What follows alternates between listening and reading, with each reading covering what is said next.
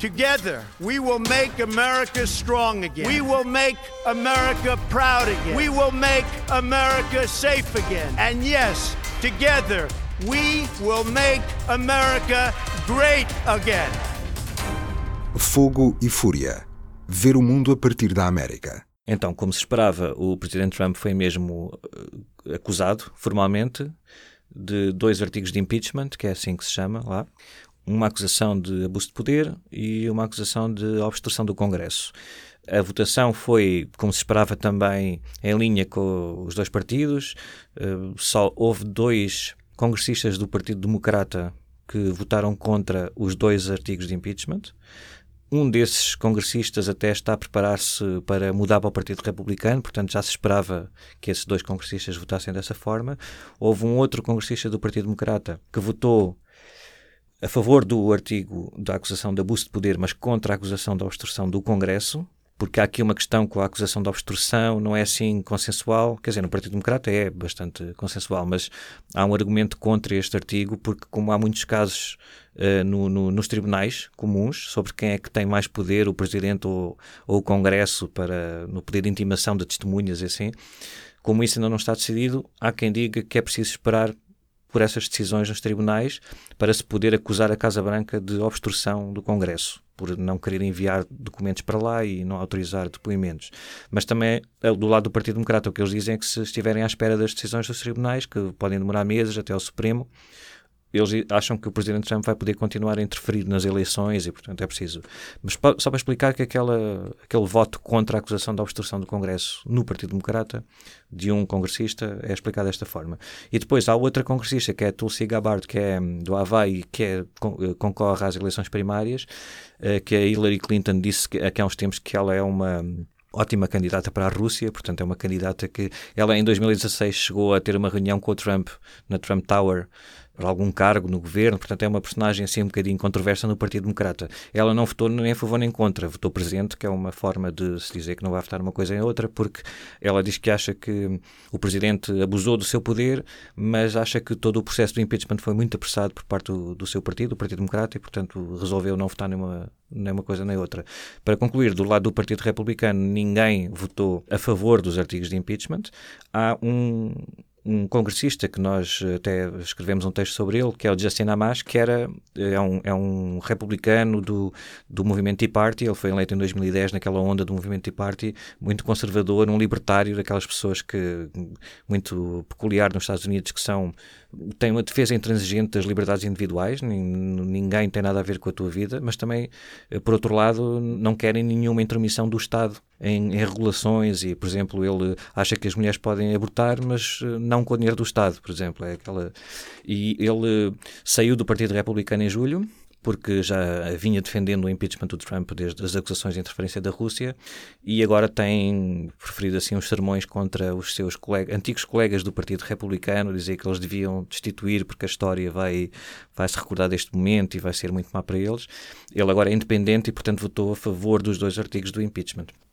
Trump está acusado, o processo segue agora para o Senado, mas se calhar não vai ser tão pois, cedo como nós todos pensávamos que de uma forma ou de outra isto ia ser uh, decidido, como tínhamos falado aqui várias vezes, que era uma acusação na Câmara dos Representantes porque o Partido Democrata tem uma maioria e lá basta uma maioria simples né, para, para, para os artigos de impeachment serem uh, aprovados. Portanto, essa acusação depois segue para o Senado, que é o que tem o poder para julgar essa acusação. E lá, como a maioria do Partido Republicano, são favas contadas e aquilo é em janeiro e pronto, e o processo acabou ainda em janeiro e partimos todos para a campanha presidencial e, e, e esquecemos passado uns meses. Parece que não é bem assim porque logo após a aprovação dos dois artigos de impeachment, na quarta-feira à noite, madrugada aqui em Portugal, a líder da Câmara dos Representantes, a Nancy Pelosi, deixou escapar assim numa conferência de imprensa improvisada com os jornalistas que hum, não ia enviar ainda esses artigos de impeachment para o Senado. Isto é um passo, eh, não é importante, é, é, é um requisito fundamental para que o processo, que o regulamento comece, Portanto, é, é, verdade que a Câmara dos Representantes acusou formalmente, os dois artigos de impeachment foram aprovados. Mas agora é preciso enviar esses artigos de impeachment para o Senado. Sem esse passo, o Senado não pode marcar datas, não pode iniciar nenhum processo com vista ao julgamento. Era uma, uma ideia proposta por alguns constitucionalistas que têm escrito nos jornais eh, contra o Presidente Trump, a favor do impeachment dele, e sugeriram essa opção. E parece que Nancy Pelosi deu, mostrou alguma abertura para fazer isso. Portanto, ao contrário do que se esperava, que era até já na noite da aprovação dos dois artigos de impeachment, o que se costuma fazer, o que foi feito com o Bill Clinton em 98, foi logo a seguir, no, no, nos minutos seguintes, a Câmara dos Representantes proporia os, os, congressistas que vão uh, apresentar o caso ao Senado, em nome da Câmara dos Representantes. Isso ficava logo definido, portanto, e, e ao mesmo tempo enviava-se os artigos de, de impeachment, era imediato. Essa votação não aconteceu na noite do impeachment, portanto, houve logo uma indicação de que havia ali qualquer coisa diferente, e parece que o que hum, cada vez mais ganha consistência é esse cenário de que, se houver eh, julgamento no Senado, porque há uma hipótese de não haver, embora remota, não vai começar no início de janeiro, como se previa. Os artigos de impeachment podem ser retidos na Câmara dos Representantes durante semanas, e há aqui uma intenção que é ganhar tempo. O Partido Democrata Uh, o, o, líder do, do, da maioria do Partido Republicano no Senado, o Mitch McConnell, disse. É uma coisa que as pessoas podem pensar que é normal, mas não é assim tão normal quanto isso. Ele disse com todas as letras que não é um jurado imparcial e aquilo, embora não seja um julgamento de um tribunal comum, o procedimento é como um julgamento. Tem de haver um, um, juiz, tem de haver jurados, tem de haver uma equipa de acusação, uma equipa de defesa. A defesa é feita pela Casa Branca, a acusação pela Câmara dos Representantes, o juiz é o presidente do Supremo Tribunal e os 100 senadores são todos jurados, eh, teoricamente isentos e independentes, dispostos a ouvir a acusação e a defesa. Quando o, líder do Partido Republicano no Senado, da maioria, disse assim mesmo: Eu não sou um jurado independente e este processo não faz nenhum sentido, deu argumentos ao Partido Democrata para dizer que, então, se é assim, para que é que vamos ao julgamento, não é? Já sabemos que vamos perder, vocês já disseram que vão votar contra, e então encontraram aqui esta forma de ganhar algum tempo. Durante estas semanas em que não não enviam os artigos de impeachment. Espera-se que comecem a sair algumas decisões nos tribunais comuns, fora do Congresso, de uma questão muito importante que opõe o, o Congresso, e em particular a Câmara dos Representantes, à Casa Branca, que é quando este, todo este processo começou, o, o Presidente Trump recusou-se a enviar documentos e, e, e, proibiu qualquer funcionário de prestar depoimentos na Câmara dos Representantes. Portanto, ele disse não quer colaborar, não, não vou colaborar com a vossa investigação. Este tipo de declaração assim tão abrangente e tão total também levou o Partido Democrata a acusá-lo de obstrução do Congresso, é essa a segunda acusação. E como isso apesar de haver um entendimento político nos Estados Unidos que a Câmara dos Representantes, a partir de quando intima, isso tem de ser cumprido, não é? Seja a Casa Branca, seja quem for. A verdade é que a Casa Branca também pode argumentar com o privilégio do Executivo, que em casos específicos pode argumentar que esta matéria é tão sensível, tão confidencial, que nós não podemos dar. E isso pode, eh, de facto, ser legal. Mas ninguém sabe porque não há uma decisão dos tribunais assim taxativa. O que pode acontecer nas próximas semanas e meses até chegar ao Supremo Tribunal é que haja uma decisão sobre isso. Imaginemos, pode acontecer que o Supremo determine que sempre que a Câmara dos Representantes, o Congresso, o Senado, peça documentos à Casa Branca, o Presidente tem toda a legitimidade para dizer que não enviou nada e, e o problema é dele e, e, o Congresso não tem nada a ver com isso. Ou o contrário. Portanto, enquanto essas. Imaginemos agora que nas próximas semanas, ou, ou daqui a um mês, dois meses, há uma decisão importante de um Tribunal de Recurso antes do Supremo que diz que não, o Presidente Trump não pode nada proibir e tem de entregar os documentos e tem de permitir esses documentos. Não sabemos até que ponto, a partir daí, não possam começar a aparecer novas ou provas, ou indícios, ou coisas mais consistentes que hum, reforcem o, o, o, processo de impeachment contra o presidente Trump. Por isso é eles querem ganhar tempo também para ver se isso acontece, não é? Isto no sentido de se houver essas decisões da Casa Branca ser obrigada a enviar determinados documentos, Exato. faz lembrar Ou... um bocado o Watergate, não é? A forma como Sim, depois. porque, por exemplo, há várias. Nós não sabemos um, até que ponto é que algumas das pessoas que não aceitaram falar à Câmara dos Representantes por causa da proibição de Trump porque eles, quer dizer, eles não estão fisicamente proibidos, mas como há uma proibição decretada pelo Presidente, uns cumpriram, outros não. Houve outros que, por exemplo, aquele, as testemunhas que foram ouvidas, foram ouvidas testemunhas, todos nós vimos nas televisões, essas testemunhas também estavam proibidas pelo Trump de testemunhar. Só que o que aconteceu é que, como a Câmara dos Representantes intimou-as a comparecer, eles uh, disseram que não podiam fazer nada, estamos a ser intimados pela Câmara dos Representantes, temos de cumprir isto, senão podemos uh, uh, ser sancionados lá está, a Casa Branca tem outro entendimento, mas isso é para os tribunais decidirem, mas houve ali uma legitimidade para eles poderem dizer que iam comparecer. Agora, outros, principalmente os mais próximos do Presidente Trump, resolveram não arriscar, cumpriram as ordens do presidente. E não sabemos desses se há algum que quer mesmo falar. Não vai porque não quer meter-se em problemas agora, mas sendo obrigado a ir, pode falar e, e, dizer alguma coisa que não seja benéfica para o Presidente Trump.